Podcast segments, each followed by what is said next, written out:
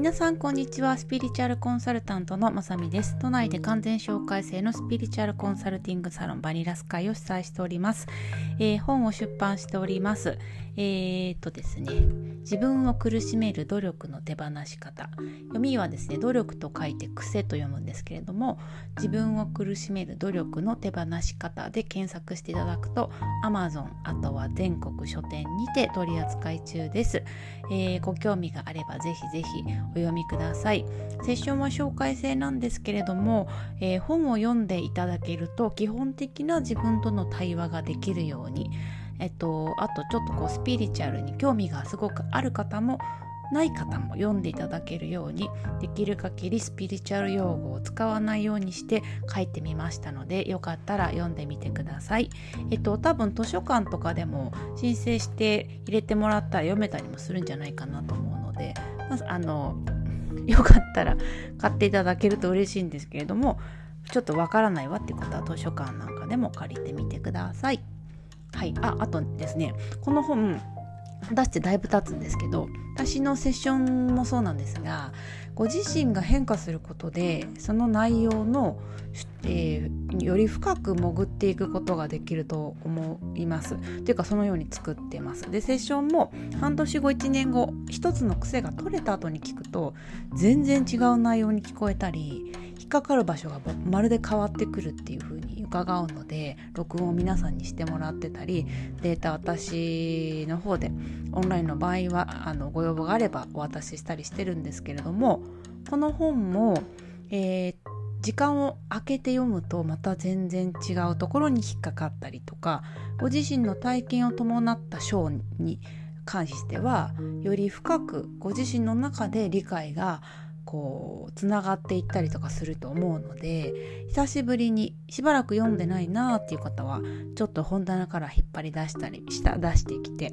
あのもう一度読んでいただいたら面白いと思いますのでぜひぜひ読んでみてください。そのようにこう定期的に読むと深あの新しい発見があるようにいろんなところにあの段階的な仕組みみたいなのなんていうか仕込みしてますんでよかったら読んでみてください。はい、では今日は結構がっちりブログとの連動記事になります。えっ、ー、ともうすぐ夏至ですよね。私は、えー、二十四節気、えーと、特に春分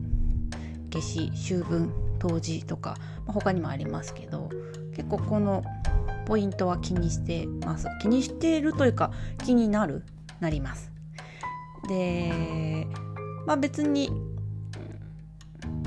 ただ単純にスピリチュアルな捉え方をしなかったとしてもナチュラルに季節が変わるねとか陰と陽のバランスが変わるねっていうタイミング何かしら変化はあると思うんですよね。はい、でできればじゃあ冬から春になるんだね。春から夏になるんだね。陰陽のバランス陰が、えー、優勢になるんだね。陽が優勢になるんだね。えー、っていうのが分かってればこういう準備しようかなああいう準備しようかなもうすぐ夏が来るからこういう仕込みしようかなとかってできると思うんですね。でえっと今回やっぱりこの夏至とか冬至とかこの辺り、まあ、春分とかこの辺りはやっぱりセッションをしていてもものすごく何かこうやっぱりこう季節が変わる陰陽のバランスが変わるっていう時期なので私たちも変わるっていう影響をすごく受けるんだなというのを一人一人のクライアントさん一人一人は全然お知り合いではないはずなのに共通のテーマで今月はやっぱりみんな根本的なところは変わるだったなとか、えー、思うことが割とこの大きい春分夏至秋分冬至あたり前後の方はあったりします。で私のセッション面白いところ面白くはないです。面白いところはとか言っちゃったけどここはもう謝らなきゃいけないところなんですけれども結構ですね私がそのたくさんセッションができるわけではなくてですね結構集中して体力を使ってしまうんです。受けていただく方も結構あの集中されるのでぐったり集中するがゆえのぐったりですよ。の霊障とかではないんですよ。ぐったりっていうこともあると思うんですけどその、まあ、結構ガテン系のお仕事というか体力勝負なところがありまして質を落としたくないというのもあって、えー、人数をですね私の中でこのぐらいの人数だったら、えー、内容の、えー、レベルに責任が持てると思うバランスを死守させてもらっているゆえに結構待っていただくことになっちゃってるんですけれども、えっと、なのでお申し込みいただいたタイミングとセッションを受けていただくタイミングがかなりずれちゃうんですね。なのでご自身が当時前後に受けたいとか、えー、春分前後に受けたいと思ってこの日にっていうことができないので今はたまたま春分前後になった当時前後になったっていうクライアントさんなんですね。でやっぱりそのセッションするともう本当に6月はえー、大きな変化あの根本的な部分の見直しとかあのそういう生活の変化とか仕事の変化とか家族との変化とかもうご自身のエッセンシャルな部分のあの方向性に関するお話ばっかりだったりするのでやっぱこういうのって天の采配というか、まあ、ハイヤーセルフのタイミングを見る合わせる力ってやっぱり完璧だなというふうに思います。はい、でえっと、私はですねこういう全てブログとか、えー、っとポッドキャストで発信させていただいてることとか本で書いてることとかはのもう基礎中の基礎がセッションからなんですね。もちろん自分なりにお勉強をしたりとか、まあ、修行って言った大げさですけど、まあ、ちっちゃい頃からいろいろ教えられて自分なりにとか、まあ、教えをいただきながらやったこととかももちろん入れてるんですけれどもどうしてもその私だけで取ったものだと私の考えとかになってしまうと純度が下がると嫌だなっていうのがあるのであくまで実践の場っていうと変ですがセッションで皆さんの人生の課題抽出と課題解決の指針をご提案してそれでご皆さんが変化したりしなかったりという何て言うんですかねこう現場で得た情報っていうので共通するものそこに流れている根本的にこう普遍的なものをできる限り、えー、私の、まあ、フィルターを通さず、まあ、入っちゃう、どうしても通っちゃうんですけど、私のエッセンスをなるべく、えっ、ー、と、そう、そぎながら純度を高めて、これだと思うものをお伝えしたいなと思ってるので、私はとにかくセッションを一番大事にしてるんですけれども、なのでこうやってセッションの機会をいただくっていうのは本当に本当にありがたくて。えっと、セッションっていうのは紹介制でやらせてもらってるので皆さんが大事な方を紹介してくださってるから私はこういう機会をいただけてるので改めてこの場であのご縁ご紹介してくださることとかご縁に感謝したいなと思います。でそのセッションをしていく中でやっぱりこうタイミングタイミングでその流行りみたいな感じであるんですよね今年はこうやっぱこうこういう年だって受け取ったけど本当にそうだなってセッションしてて思うこととかこういうことだって受け取ったけど実際のセッションを見るとあちょっと私の受け取り方が違っててこういう意味だったんだなみたいに修正することもあったりするんですけど今回の夏至はですね今まで散々2011年ぐらいから特に17、18、19あたりはしつこいぐらいにブログでもお話ししてたりとか、まあ、本の初めにとかでも書いてるしあと本の読んで買ってくださった方限定の音声コンテンツでも話してると思うんですけど、まあ、とにかく変わり目変わるっていうのはまあそれは毎年毎年何らかんら変わるじゃないですかそうじゃなくて人類としてとかあの今までの転生の中まあ、地球人として転生している人間として地球人類として転生してきた中で当たり前と思ってたことがガラッと変わるとか、えー、疑問にも思わなかったことがガラッと変わるとかそういう根本的なこと普通っていうのの大変革。そのスタートの時期もうスタートに入ってるから、まあ、変わり目。もう今年はスタートが始まってる時期なので今までとこれからが交差するその交差点にいるようなイメージなんですよね。でその交差点の中のよりこう季節が変わる陰陽が変わるっていうタイミングっていうのはより何て言うんですかね悪く言うと混沌とするしよく言うとこう可能性が爆発するというかもうこうダイナミックに動くという感じです。で、えーと、この夏至前後、まあ、6月7月8月あたりはもう本当にえっ、ー、とちょっと時間をとにかくとってじっくり自分の当たり前に向き合って手放せるものがあったらどんどん手放してねって話はブログでもポッドキャストでもずっとさせてもらってるかと思うんですけれども本当にあのー、そういうことをぜひやってもらいたいなとあと私もやりたいなという感じです。でセッションで6月まだ18ですけど今までやらせてもらってるセッションも、えー、とかあとまあ7月の方とのやり取りも今出てるんですけどその方々からいただくテーマのメールとかも今も見ている状態なんですけどもそのこの夏至前後の方々のあのあと、まあ、メールいただいた時点でなんとなくこうあらかたが見えたりする時もあるんですけどそれを踏まえるといくつか特徴があるので多分ほとんどの方に関係するだろうなということをご説明していきますね。で一つは、えー、繰り返してますが根本的なことに関してどうする？どうする？と,、えーと、今まではある程度こういう方向性で決まった中で動かされてたけどその枠がガラッと変わるから好きにしていいんだけどどうするっていうような感じになるので、えーと、それがですね枝葉じゃなくて根本的なことなので生活とか、まあ、人生私自身の当たり前みたいなことになるので、えーと、すごく仕事にものすごく重きを置いていた方は仕事に関して何か起こるし、えーと、あとはまあベーシックな部分で言うと自分の単位だから家族両親あと夫婦みたいなこと。あとはもっとアイデンティティとか体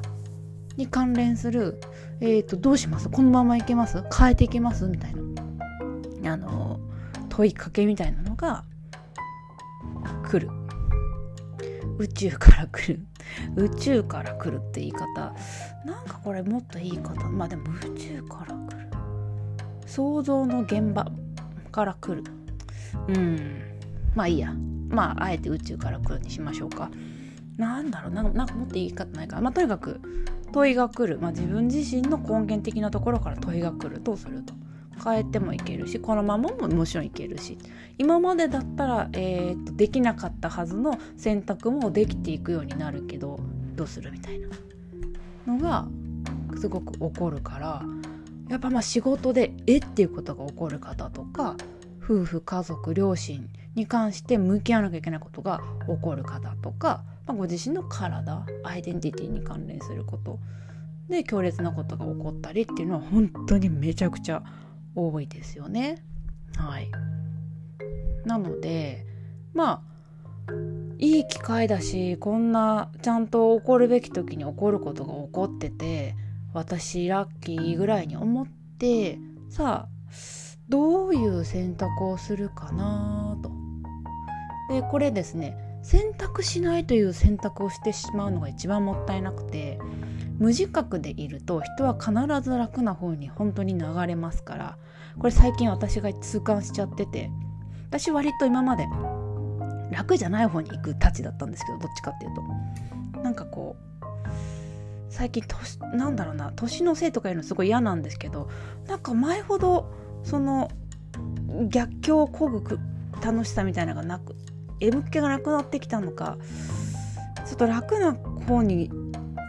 惹かれる気持ちとか私全然昔分かんなかったんですけど本当ちょっと痛い人間だったの。あの 割とちょっと M 気があったんですけど最近ちょっと分かるっていうか結構分かる。ただ楽な方向が本当に自分が望んでるものだったり行きたい方向では必ずしもないなっていうのもやっぱり痛感するのとするので楽な方向に無自覚に流れちゃってたら選べてたものを結局無自覚な状態で選ばないという選択をしちゃったってことにもなるのでちょっとここはあの一旦落ち着いて今までの流れとか習慣とかあの無自覚に楽な方向に行っちゃうとこの選べるっていうせっかくの何て言うのかな権利を放棄することになっちゃうのでちょっと一旦ここはどうするかっていうのをちゃんと考えるっていうのが大事だと思います。特に何か具体的に怒ってる人はよりそれに関して考えたいから怒ってるわけなのでなんか怒ってなかったらいいんじゃないですかねそのまんまでね。はい、で次。えっ、ー、と青写真がめっちゃ最近パターンが多い。これは結構2011年前11年12年もすごかったんですけどそれに近いぐらいです。2011年12年よりはそんなでもないんですけど青写真って何かっていうと私セッションする時に未来も見るんですよね。結構未来見るのが好きなんです。ただこの人の未来はこうだって決まってるわけでは全くなさそうなんですけど今のこの人のこの状態でいくと、まあ、ABC どれかの青写真に沿うだろうなと。ただこの方の持ってるこの恐れが取れたら今はないんだけど DEF っていう青写真出てくるよね。でせっかくだったらこうチャレンジしてほしいよね。だからその DEF が出るための恐れはどう取るかって話をしたりします。逆に DEF はもちろんなんだけど C っていう ABC あった C もこのチャレンジをこの方が、えーと、しなかったら DEF はないんだけど C もちょっとなくなるかもなみたいなこともあったりするんでその青写真っていうのは増えたり減ったりするっていうのがあるんですけどまあ大概3枚とかぐらいなんですよね。あえっ、ー、とね本だと本にもこの青写真の話書いてるんで本だったら青写真のページはあった。32ページを見ながら。えっとね33ページに表が詳しく載ってるのでお手元にある方は見ていただきたいんですけどこれがですねあの人によっては10枚ぐらいある。でこれどういうことかと私なりに何をどういうことかどういうことかと理解してるかというとですねそれぐらい一つの選択で相当変わるぐらい根本的なテーマの変革ができる時期とも取れるしえっと、えー、ちょっとした選択で、えー、自分も変わるんだけど世の中も変わってるからそれが掛け算になってより細かく変わっていくみたいなイメージなのでこのタイミングの選択ってめっちゃ大事かも前だったらたかだか ABC どれかの差だったのが A から Z までの差全然違うので結構人生が相当変わってしまう変えられる？変わってしまうとも言えるかもしれないけど。えーと選択になりかねないなみたいなタイミングなんだなと。でもあとこれだけしん、えっと、違いがあると混乱するよなって正直人様のあのセッションしながら思ったりもします。はい、じゃあなのでまあなんとか十字路に今までだったら十字路だったところがなんかもっとななんていうんですかもうあのいっぱい道があってどこにでもまあ行けるっちゃ行けるっていう感じなのかなと思います。はい、なんでえっ、ー、とまあちょっとどうしたいのかっていうのを考えた方が本当にいい時期だと思うんですけどこれ一つ私からの提案提案っていうかシェアなんですけど何がしたいかっていう何を私がしたいのかっていうふうに考えちゃうと結構迷路に入っちゃう方多かったり本当は別にそれ欲しくなくないっていうものをなんかそれっぽいものを持ってくる方がかなり多いんですね。なんかなんかこう立派そうなこととかなんかどこで聞いたことあるんだみたいな。なんで好きなことって見つけるの結構難しい好きって本当に自分に精通してないと見つけられないから結構難しいんだよってことを本でも書いてるんですけどやりたいこともその時の自分の状態とか状況とかで変わってもくるし自分とどれだけ深くアクセスしてるかであの見え方も変わるので何をしたいかとかを探すっていうのはあんまりおすすめしてなくて私はいらないものを捨てていったらやりたかったことが残るのであの部屋を掃除してたら大事にしてたものが見つかったみたいな感覚でまず捨てるってことをあのされた方が絶対いいですよと。あのデモ取り感もないじゃないですかこれかなと思ってやったけど違うこれかなと思ったけど違うってやってるよりどんどんどんどんいらないものを発見してるから自分を不快にねしていくものを捨てればいいわけだからどんどんどんどん捨てていくと結果大事なもののかけらが残ったらこれを育てればいいっていうやり方の方がおすすめです。で、えーと、どうやって自分のいらないものを捨てるかはえっ、ー、とですねポッドキャストでねあの話してますからそれはえっと、セミナーとかでお話しするようなものをもうこの時期だしそんなの言ってらんないなと思ってあのもうポッドキャストで無料なのでよかったらやってみてください。ちょっと待ってくださいね。なんか今日私自分のポッドキャストすごいもったいづけてますよね。嫌な感じ。えっ、とえっ、ー、とえっ、ー、とちょっと待ってくださいね。どこだったっけな？どこだったっけな？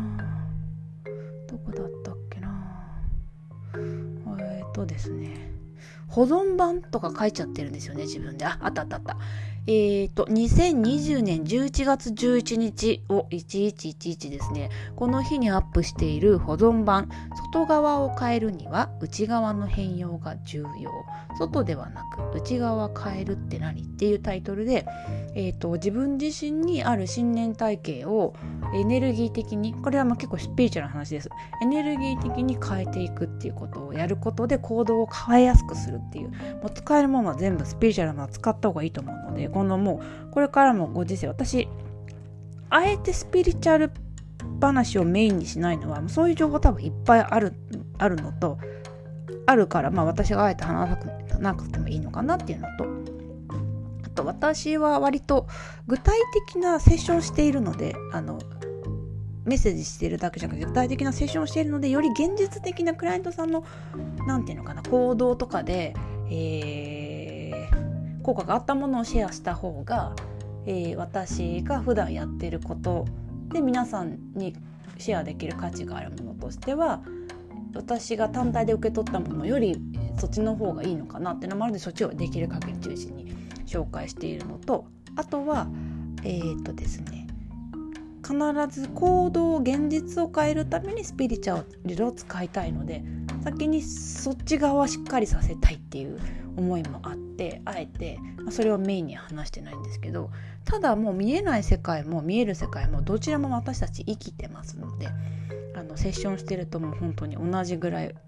私たちというのは見えない世界にも見える世界にも領域があるので見えない世界もガンガン使っていった方がいいのでその見えない世界を使って現実を変えていくっていうことの詳しいやり方を話しているのでよかったらえーと、お話を聞いてみてくやってみてください。これ何度も何度もあの聞いても聞いてみてください。はい。はい。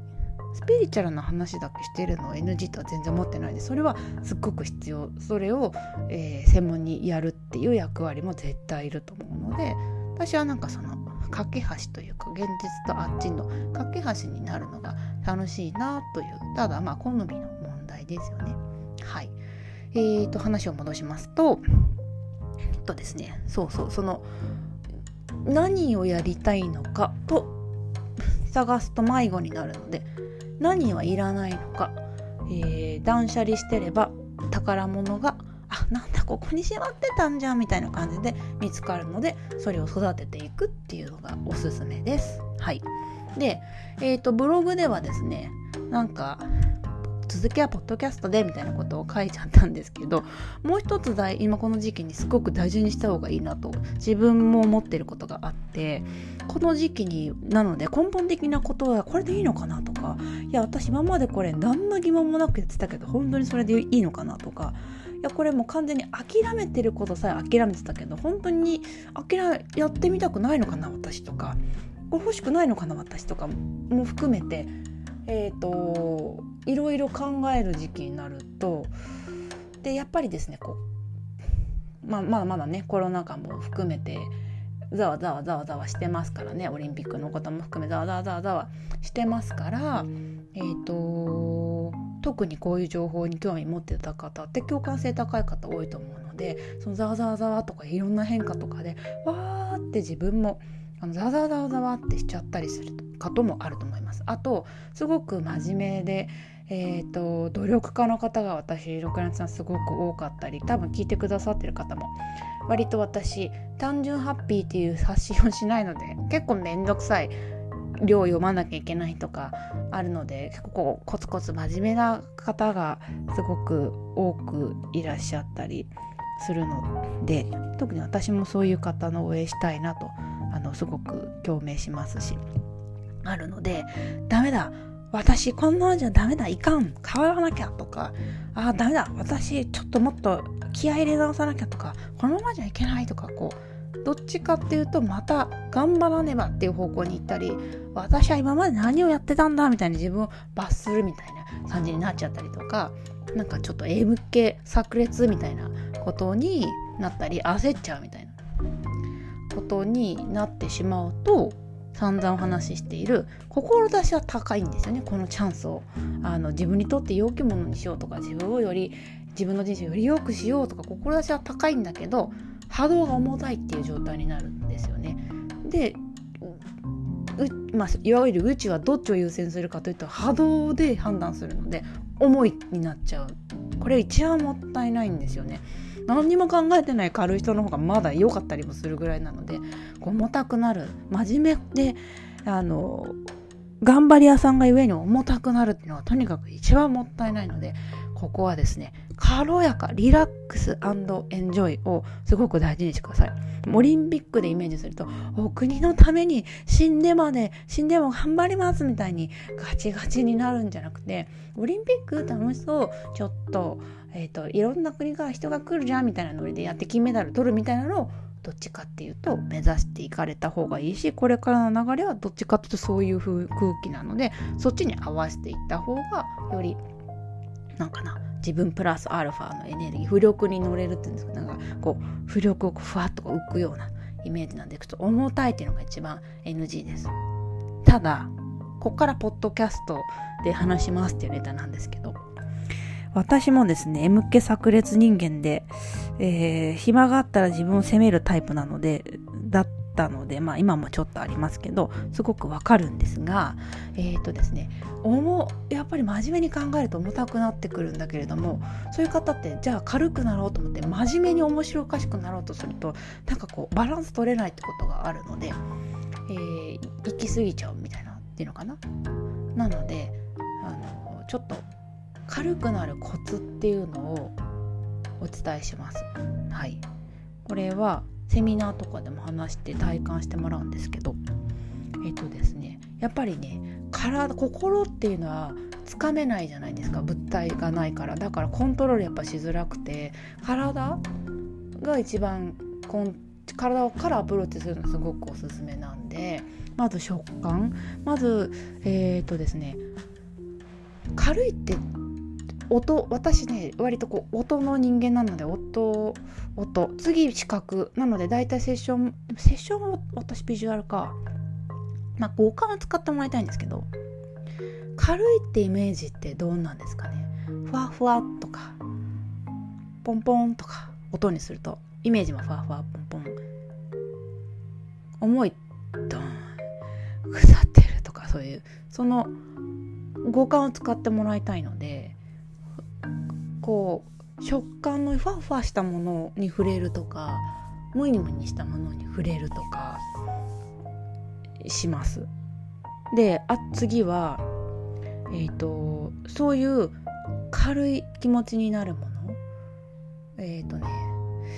ワクワクって言い方する人結構多いんですけどワクワクのトラップって私あるなと思っててワクワクってアドレナリンが出る系のワクワクをワクワクだと思ってしまっていてえっと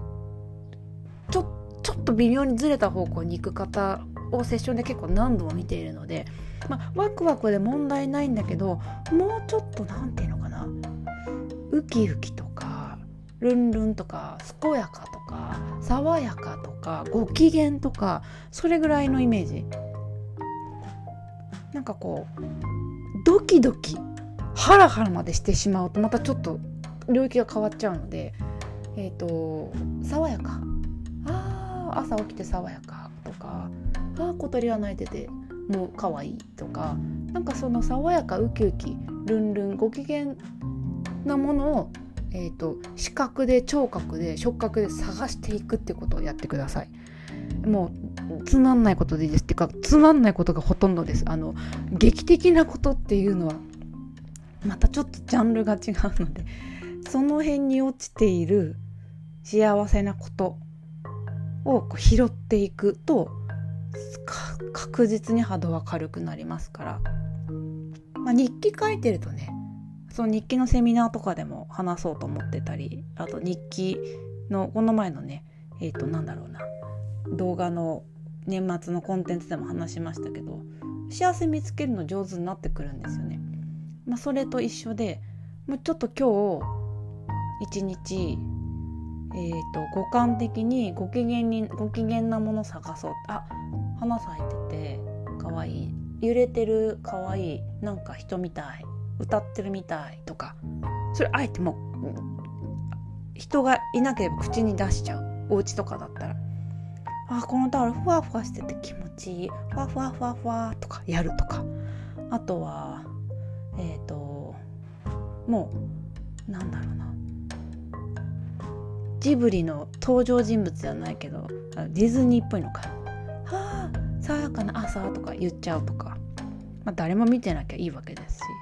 耳から聞聞かせるわけですね。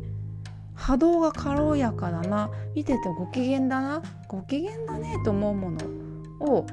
視覚にしっかり入れる。触覚でしっかり感じる。聴覚でしっかり感じる。っていうのをやっていくと、まあ、皆さん共感性多分高いはずの方なんで共感しちゃって共鳴しちゃってきて自分が軽くなるんですよね。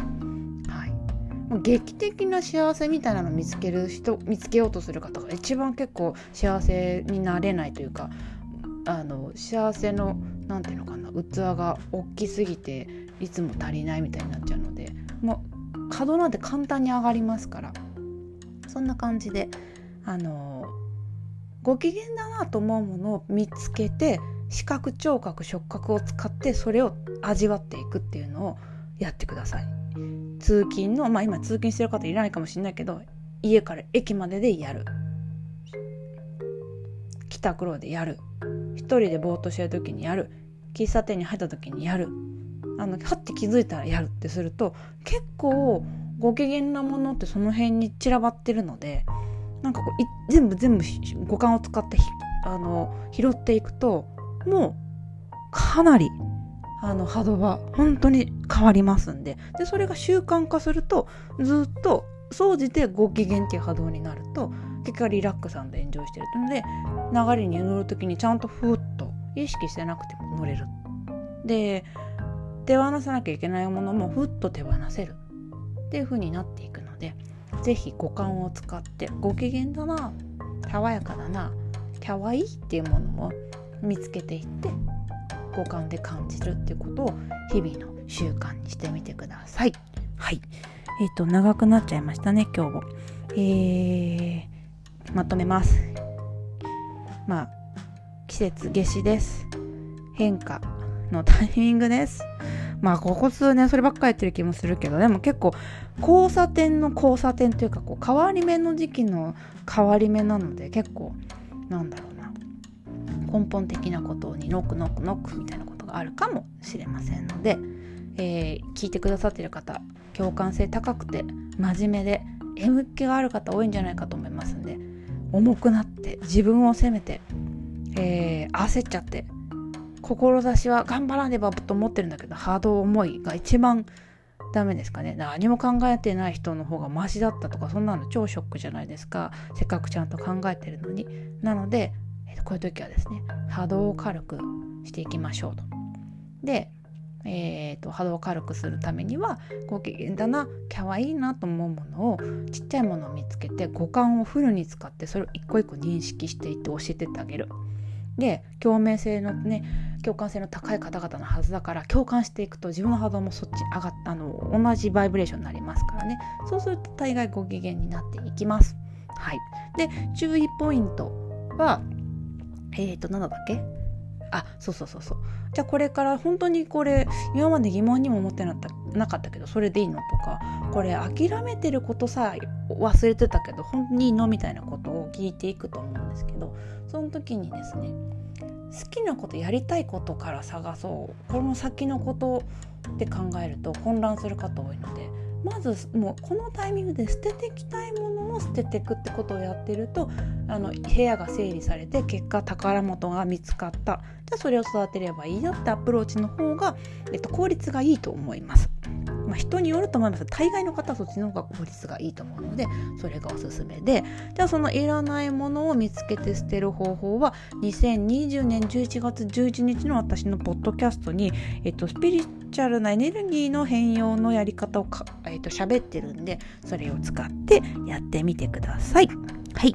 それでは今日はここまでにいたします。また皆さんご意見ご感想お寄せ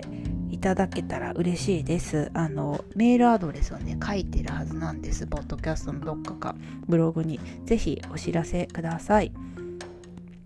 意地悪なメールは悲しくなっちゃうからあんまり欲しくないなと思ってます。すみません。はい。では、あの、まあ、あの、ちょっと不定期なえー、更新ですが、聞いてくださってありがとうございます。良い一日をお過ごしください。Thank you.